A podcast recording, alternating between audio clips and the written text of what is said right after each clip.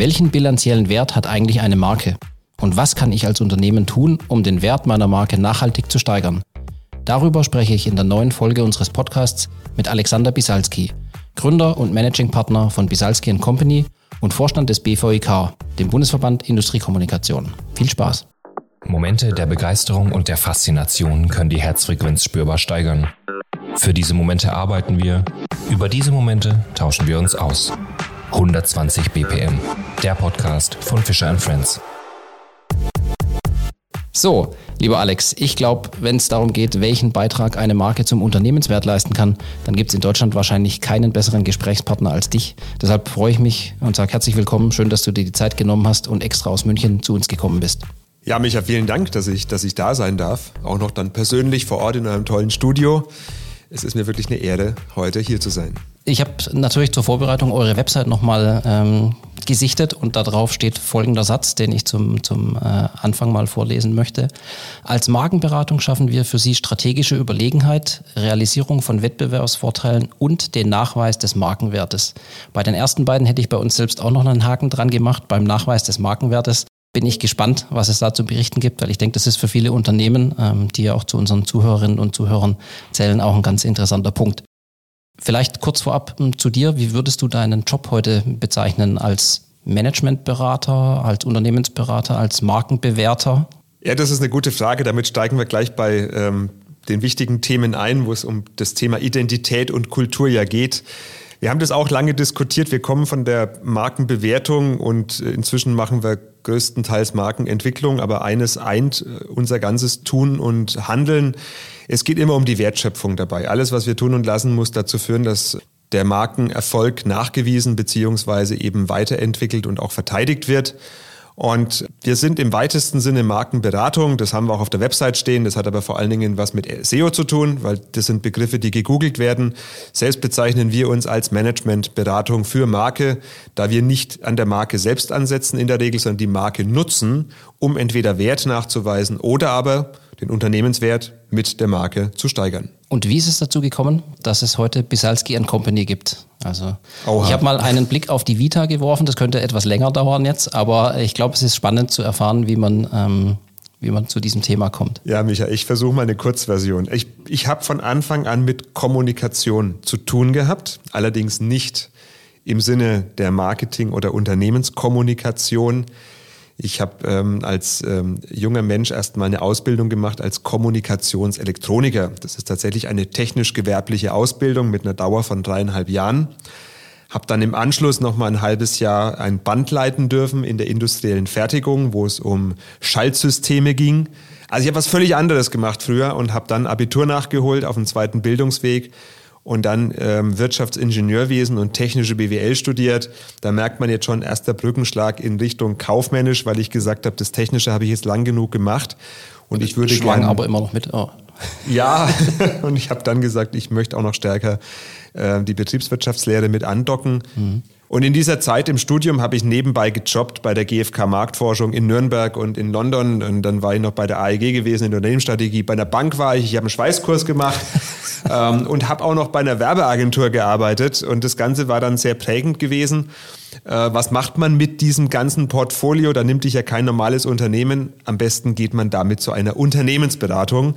Und so habe ich dann in 1999 bei Dr. Wieselhuber und Partner angeheuert, auch vor dem Hintergrund, dass mich der Inhaber, der Herr Professor Wieselhuber, tatsächlich ähm, durchaus fasziniert hat als Persönlichkeit. Ich mag starke Menschen, ich mag Menschen, die nach vorne gehen, Orientierung geben und ähm, das hat mich, wie gesagt, sofort begeistert und habe dort angefangen als Junior Consultant. Wir haben dann auch hier ein breites Portfolio gemacht. Strategieberatung, Vertriebsberatung, wir haben Börsengänge begleitet und wir haben auch Restrukturierung und Sanierungsberatung gemacht. Und mhm.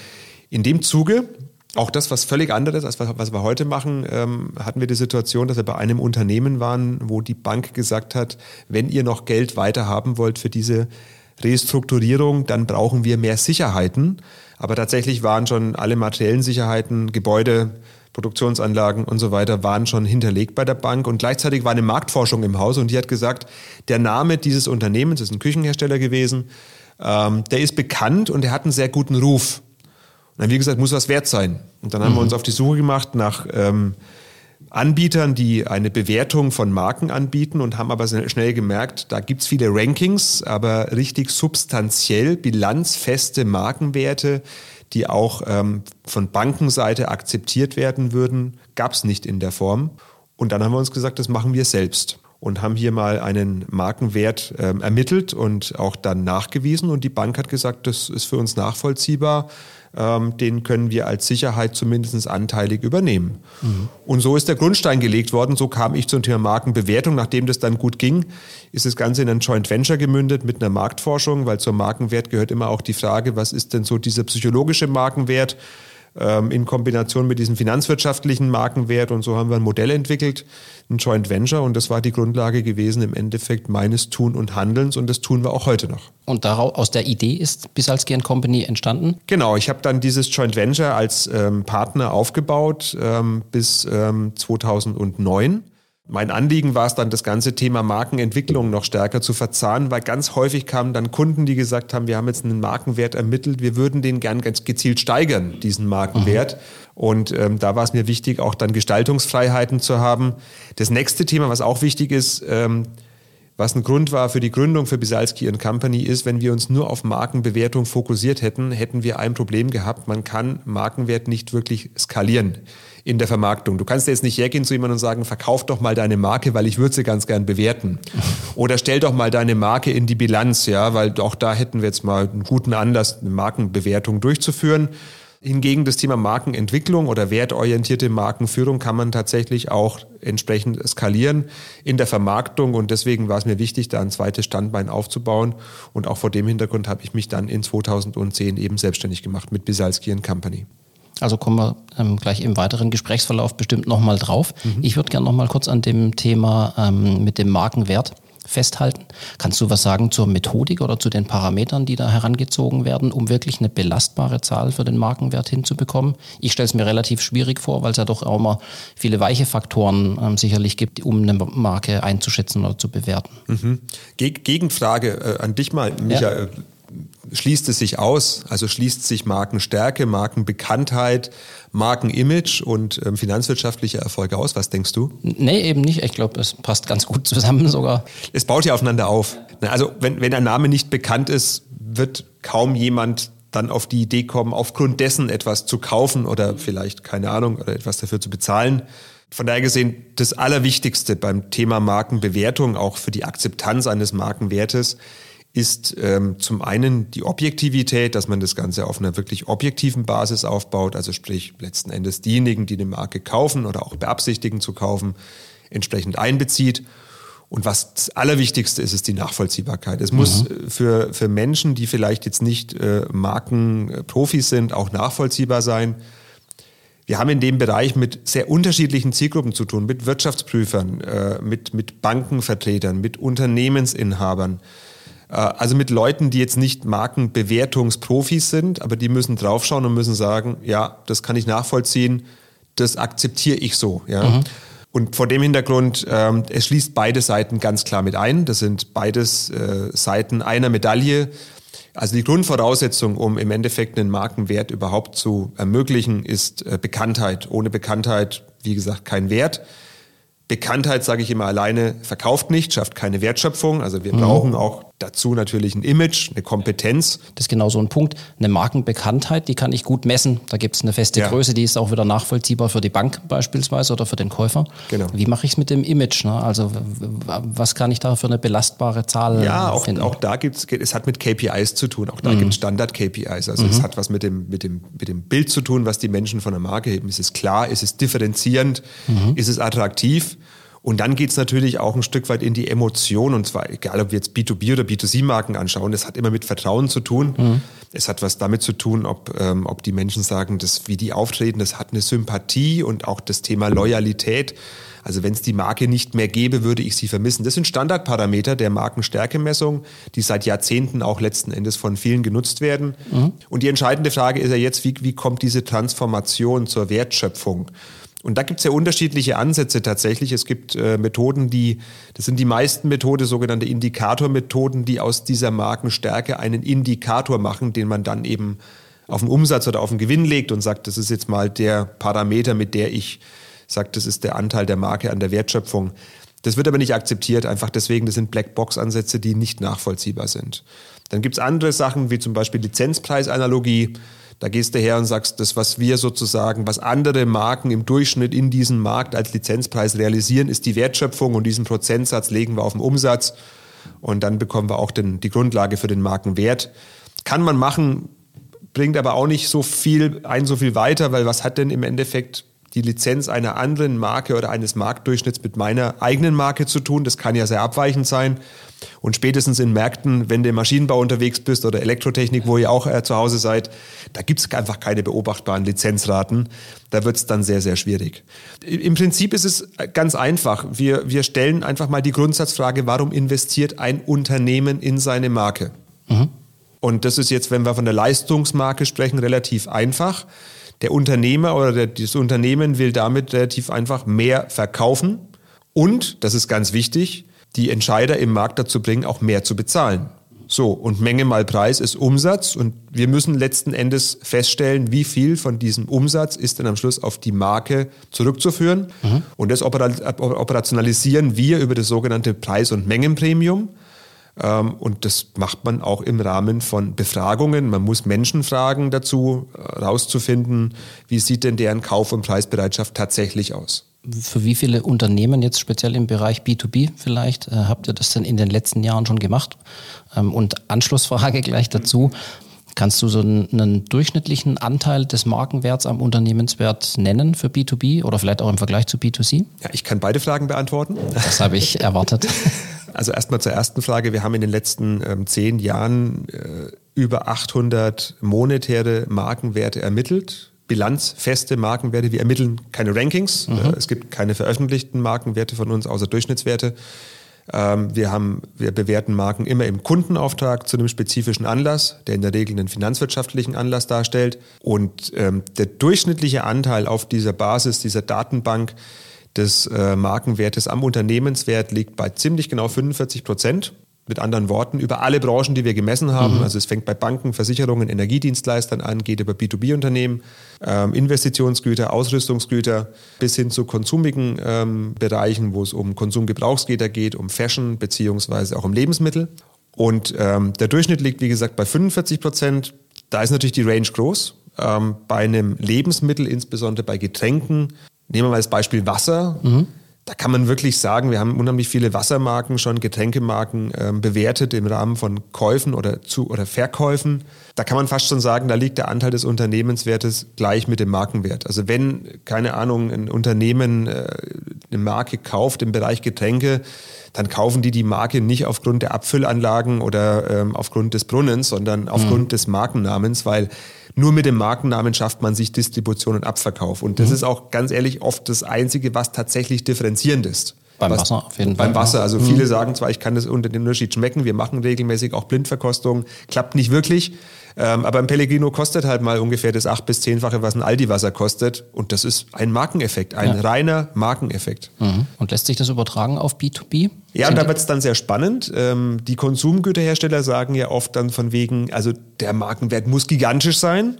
Und im B2B hast du immer so, ja, äh, ist auch ein Faktor. Tatsächlich liegen wir bei B2B Anteil Markenwert zu Unternehmenswert bei im Durchschnitt 30, 35 Prozent. Mhm.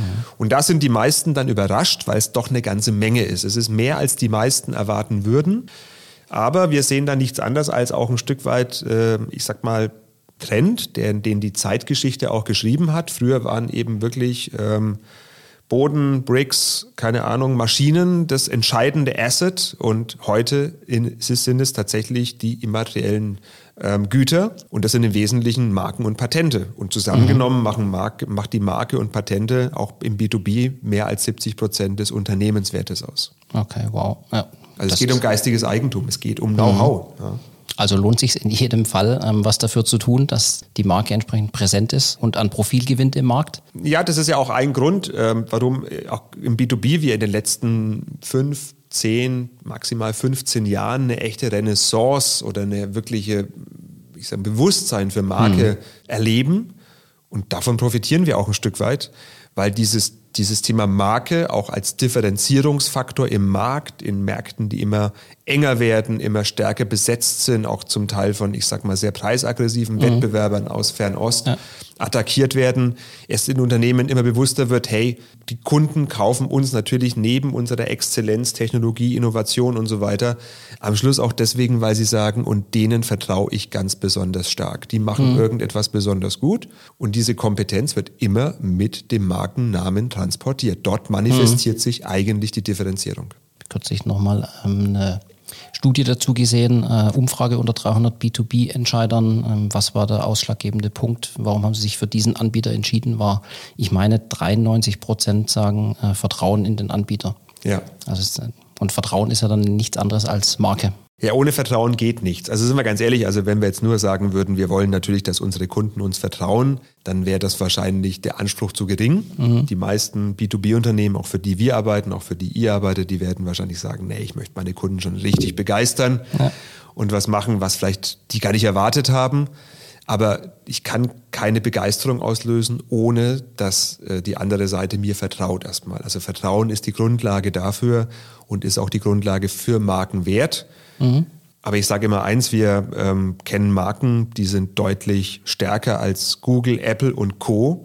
Und das sind unsere deutschen Mittelständler. Das ist so. Also wenn du eine Kundenbefragung machst unter Leuten, die Apple kaufen oder, oder die äh, Google nutzen und mal fragst, Mensch, wie findest du, wie attraktiv ist das Unternehmen, wie sympathisch findest du die, wie weit differenzieren die sich auch, dann bekommst du im Verhältnis zu diesen, wie gesagt, doch vermeintlich starken Marken bei Kunden, die mit Trumpf, mit Vago, mit EBM Papst, wie sie alle heißen, KUKA zusammenarbeiten, da bekommst du nochmal deutlich mehr Emotionen zu spüren. Ja, deswegen mögen wir das auch so gern, uns im B2B-Umfeld ähm, zu bewegen. Ich finde immer, das ist natürlich die deutlich größere Herausforderung, ähm, für eine B2B-Marke zu arbeiten. Da muss man manchmal ein bisschen tiefer graben, bis man den differenzierenden Punkt findet oder die Storyline findet, die das trägt. Mhm. Aber das lohnt sich eigentlich immer. Und mein früherer Partner, der Stefan Trinkel, hat immer gesagt, ähm, Bier und Autos, dafür kann jeder werben. Ähm, aber Hartmetall bestückte Kreissägeblätter, Schärfmaschinen, das, da musst du lange suchen, bis du den, bis du den Punkt findest.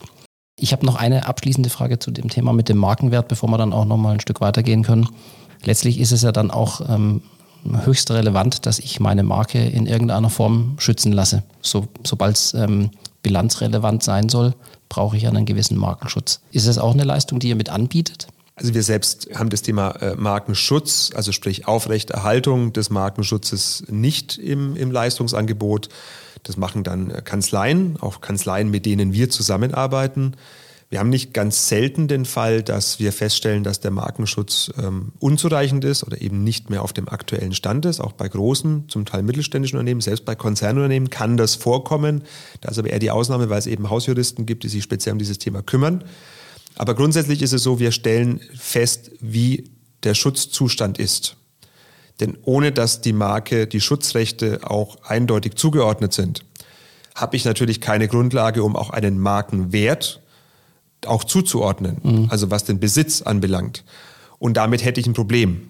Ähm, wie gesagt, in den meisten Fällen ist der Schutzzustand da, aber es gibt ja, durchschnittlich, würde ich sagen, 10, 15 Prozent ähm, der, der Bewertungsfälle, wo wir haben, wo wir auch feststellen, passt auf, da gibt es gerade ein Problem. Da läuft Markenschutz entweder bald aus oder aber er ist schon ausgelaufen und wir hatten auch schon Fälle, wo seit Jahren der Markenschutz gar nicht mehr aufrechterhalten worden ist.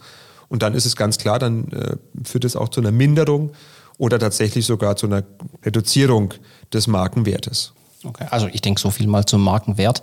Äh, mit meiner Mathe 4 musste ich an ein, zwei Stellen schon mal kurz schlucken. Aber jetzt letztlich das Versprechen, das Bisalski Company abgibt, heißt ja auch nicht nur, wir bewerten ihre Marke oder ähm, wir bringen ihre Marke in die Bilanz, sondern ähm, das Versprechen heißt Turning Brands into Value. Und das heißt, ihr habt schon auch ähm, in eurem Leistungsportfolio ähm, den Punkt, ihr begleitet und beratet Marken auch auf dem Weg, stärker zu werden und den, äh, den Markenwert signifikant zu erhöhen. Ganz genau. Also wir sind ein ziemlich schizophrener Haufen, um das erstmal klar auszudrücken. Du hast gerade die Mathe 4 erwähnt und gleichzeitig äh, hantieren wir mit der Markenemotion und auch im B2B haben wir gerade gehört, ist die Emotionalität der Marke vielleicht sogar noch wichtiger als im B2C, mhm. weil, wie gesagt, Vertrauen und auch ein Stück weit Begeisterung, ähm, Wertschätzung sind ganz wichtige Emotionen, die gerade im B2B eine große Rolle spielen. So, ähm, die beiden Seiten, ähm, Emotion und, und, und Finanzwirtschaft, die müssen wir zusammenkriegen. Die bringen wir zusammen. Das ist unser USP. Weil letzten Endes ist ja die Motivation für viele Unternehmen, für die meisten Unternehmen natürlich auch zu sagen, ich investiere in die Marke, ich führe die Marke, ich, ich entwickle sie weiter, um damit den Unternehmenserfolg zu stärken. Und zwar egal, ob wir das auf einer Leistungsmarkenebene oder auf einer Employer-Brand-Ebene zum Beispiel sehen. Mhm. Es geht immer darum, den Erfolg zu steigern. So, und das machen wir messbar und damit auch skalierbar beziehungsweise auch weiterentwickelbar. Das unterscheidet uns vielleicht ein Stück weit von der Herangehensweise. Bei uns liegen immer systematische Ansätze dahinter. Das ist immer durchskaliert. Das ist immer, wie gesagt, sehr strukturiert vom Vorgehen her.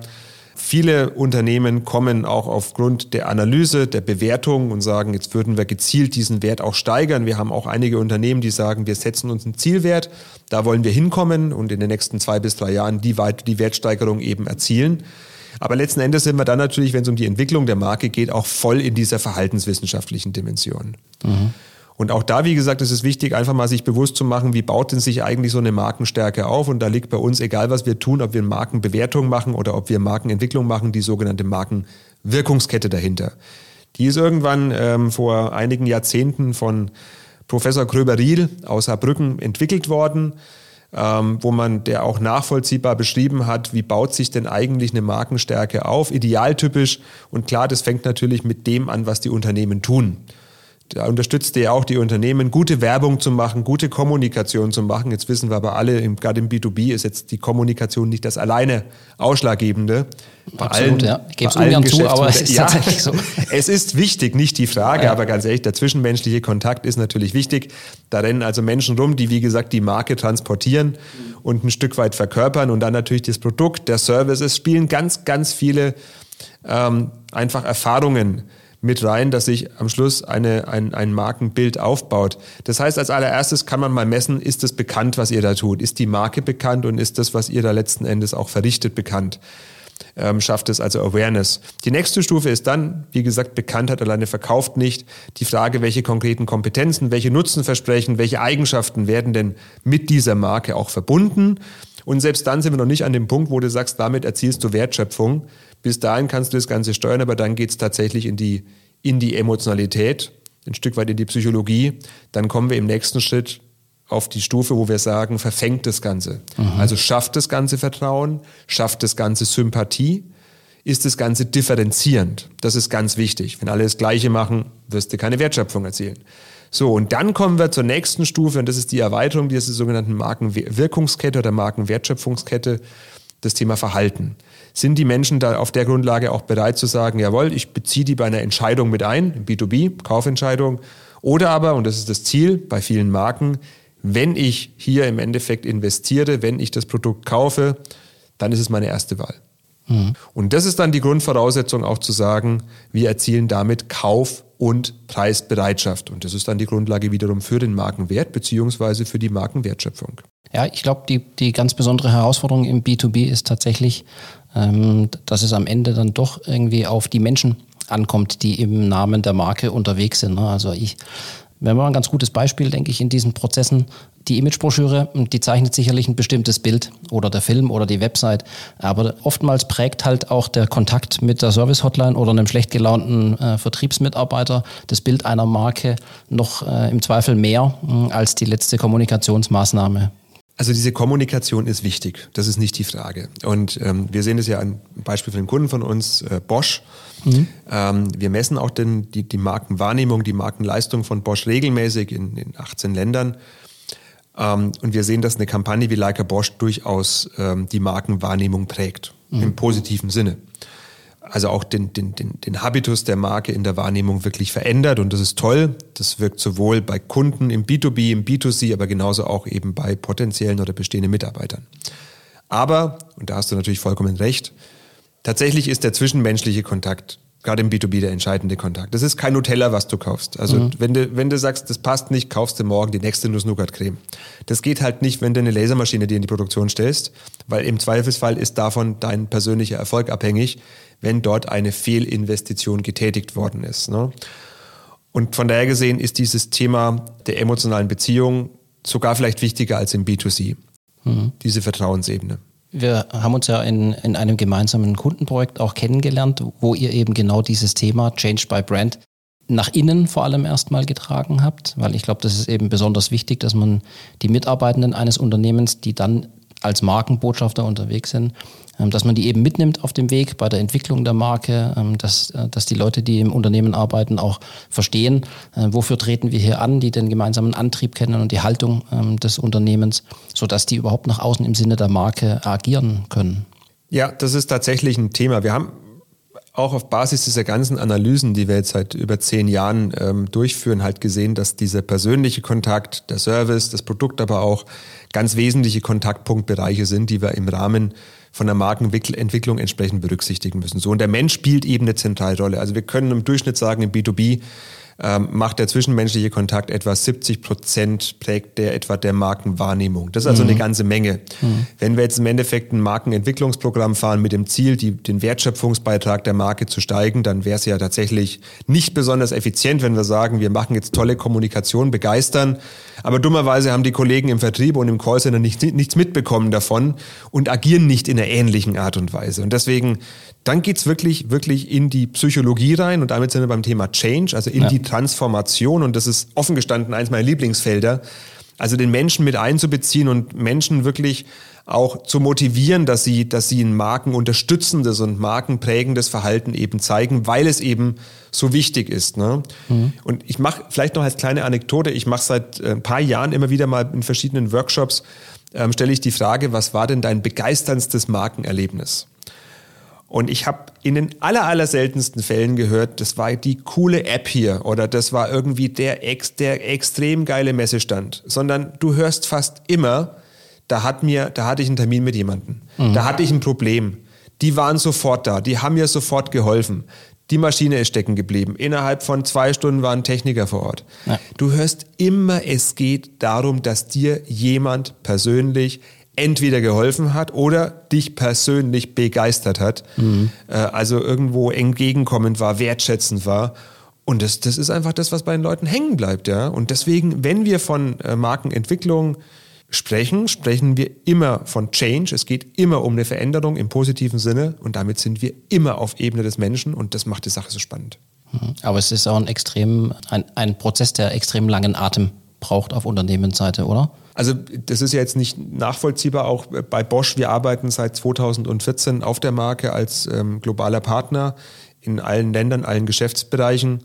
Und dieser Change by Brand Prozess geht ähm, seitdem die Identität, der Identitätsanspruch sozusagen auch kommuniziert worden ist, seit 2016, arbeiten wir an diesem Veränderungsprozess. Hm. Ich meine, bei Stiel ist es so, äh, hätte ich mal gelesen, ähm, dass da jeder ähm, Außendienstmitarbeiter oder Berater, ich weiß nicht, alle 18 oder 24 Monate ins Head Office muss zur Markenschulung. Ähm, deswegen ist offensichtlich das Markenimage bei denen auch entsprechend hoch. Ja, dafür werden Millionen ausgegeben jedes Jahr. Für. Das ist ein schönes Beispiel. Also Stiel, Hilti und wie sie alle heißen, ja. sind ähm, identitätsstarke Marken, sind mhm. Marken, die ganz wichtig ein klares Differenzierungsmoment haben. Und das ist allen Mitarbeitern bewusst. Und wenn wir von Change by Brand, so heißt das Programm, auch hier wieder ein System dahinter, Methoden dahinter, Assets dahinter. Ähm, das ist ein kompletter Methodenkoffer mit, ich glaube, 16 verschiedenen Modulen. Und da sind Module drin, wie natürlich, also auf Basis der Identität dann ein Kickoff, da ist ein Modul drin, da geht es um Brand Leadership Programm, um Brand Ambassador Programm. Da ist eine Reifegradanalyse drin, wo man auch mal sagt, reflektiert, wie gut performen wir eigentlich an den Kontaktpunkten. Da sind Analysemodule drin, Kunden, Mitarbeiter, Performance-Analysen. Da sind Module drin wie ähm, Solution Selling Workshops, Service Excellence Workshops.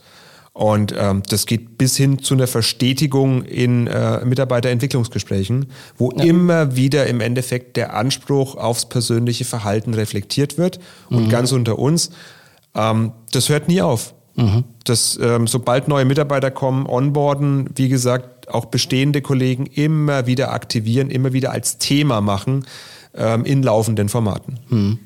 Wir machen selbst auch ähm, hin und wieder Markenentwicklungsprojekte mhm. und Prozesse mit Kunden. Ähm, und also bis vor, ich weiß nicht, acht bis zehn Jahren, würde ich mal sagen. Da liefen die meistens so ab. Man hat sich mit äh, Geschäftsführern, Vertriebsleitung, Marketingleitung zusammengesetzt, hat was erarbeitet. Ähm, später wurde das, wenn es gut lief, in Form einer Broschüre noch an die Mitarbeitenden verteilt, mit dem Hinweis, dass man sich ab sofort bitte dran halten möchte. Äh, die waren, wie du dir vorstellen kannst, selten von Erfolg gekrönt. Ja. Ich mache die allerbesten Erfahrungen mit den Prozessen, wo wir versuchen, möglichst alle, aber zumindest so viele wie möglich ähm, aus dem Team, aus äh, egal wie groß das Unternehmen ist, über Interviews, über Großgruppenworkshops äh, mit reinzunehmen, schon bei der Entwicklung mhm. der Marke dabei zu sein. Ähm, weil das einfach so eine Kraft entfaltet danach, wenn man selber das Gefühl hat, ich habe da was dazu beigetragen. Die Akzeptanz ist ungleich höher, als wenn die Geschäftsleitung ähm, sich was überlegt, was dann an alle verteilt wird. Ja. Ähm, und die große Herausforderung ist dann tatsächlich, das nachhaltig, finde ich, ins Unternehmen und auch in die Kultur des Unternehmens zu tragen. Ne? Also mhm. bis hin zum Führungskräfte-Coaching oder ähm, ähnlichen Maßnahmen. Also da sprichst du uns ein ganz wichtiges Thema an, also was du jetzt selbst reflektiert hast, wann, wann ist äh, Change tatsächlich erfolgreich, Veränderung.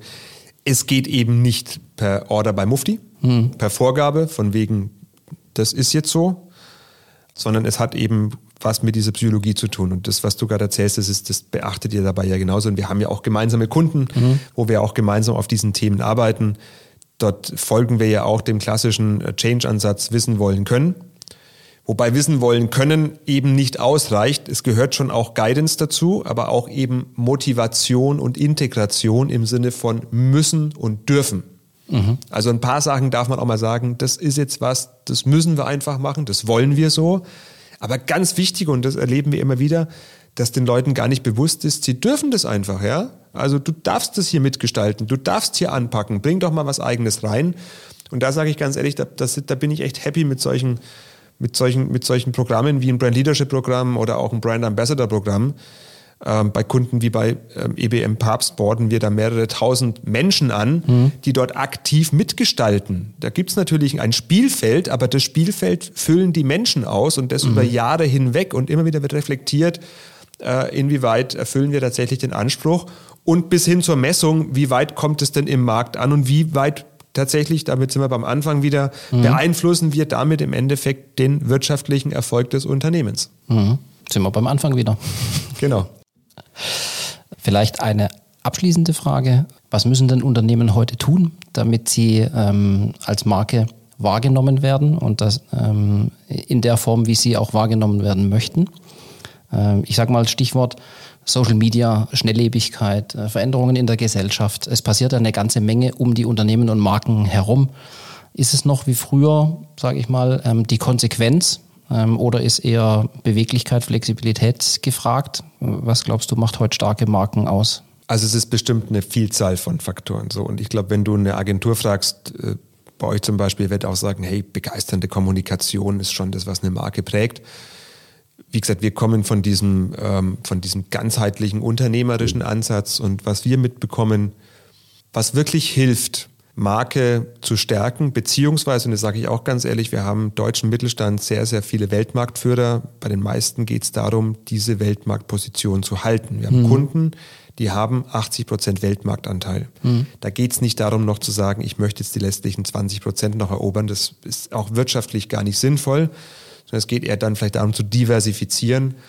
Aber letzten Endes, was wir sehen, und dann haben wir einen hohen Anspruch. Das sind Unternehmen, die sind extrem gut. Die sind richtig gut aufgestellt. Die machen einen super Job. Ja, die sind Weltmarktführer nicht per se, sondern weil sie extrem gut sind. Es geht darum, letzten Endes nochmal diese operative Exzellenz, die wirklich komplett auszuschöpfen und zu sagen, ich gehe wirklich systematisch, entwickle ich meinen Markenerfolg weiter. Und das gilt für ein Startup im Endeffekt, das irgendwo eintritt, genauso wie für einen etablierten Weltmarktführer. Was ist wirklich gut? Ich sag's wie es ist, ein starker Leuchtturm. Hm. Also beim Bosch ähm, hat dieses Thema äh, Nachhaltigkeit, CO2-Neutralität, aber auch das Thema AIoT, also Artificial IoT, das ist ein starkes Zugpferd. Das hat ähm, jetzt äh, der bisherige CEO einfach mal ganz klar als Zielbild für alle Mitarbeiter nach vorne gehängt, zu sagen, hey, da wollen wir einfach exzellent sein. Und ähm, so einen starken Leuchtturm, das kann, wie gesagt, aus der Digitalisierung kommen, das kann aus der Nachhaltigkeit kommen, das kann aus irgendwie aus, aus dem Thema ähm, Gesundheit, soziales, äh, so, soziales Engagement, egal was, es kann, also wir brauchen einen starken Leuchtturm, wo wir sagen, genau da wollen wir wirklich besonders gut sein. Dann geht es eben darum zu sagen, und was zeichnet uns hier aus? Also genau, Differenzierung. Weil sowas wie Nachhaltigkeit und Digitalisierung steht natürlich in allen Überschriften bei allen Unternehmen gerade weit oben.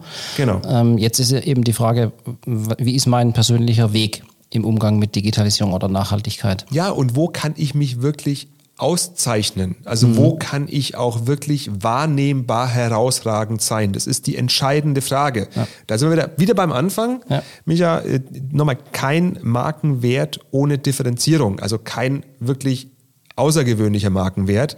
Wenn einer, egal ob du ein Konsumgut hast oder auch äh, ob, ob du ein äh, Investitionsgut hast, die Menschen fragen sich irgendwann, das kostet so und so viel mehr, warum sollte ich dafür mehr bezahlen? Mhm. Und wenn sie es nur intuitiv machen, was machen die besonders gut? Ja, das ist ja auch im Endeffekt die Erfolgsformel von einem Apple oder von einem Porsche, egal was du nimmst. Oder von einem Trumpf Laser. Mhm. Die machen etwas besonders gut.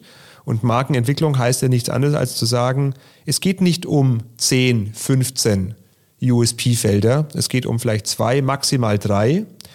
Die sind im ganzen Unternehmen bewusst und alle handeln danach. Allen ist bewusst, da sind wir, da wollen wir die Besten sein.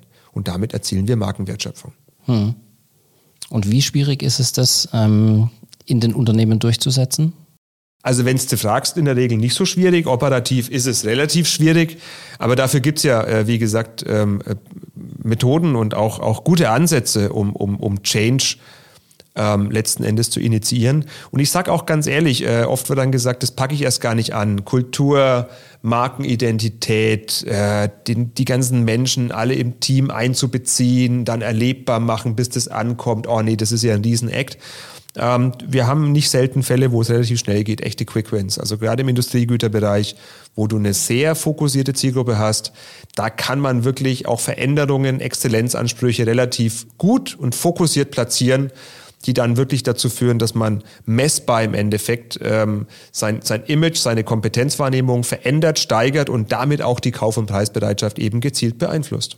Hm. Wow, das klang schon fast nach dem Schlusswort.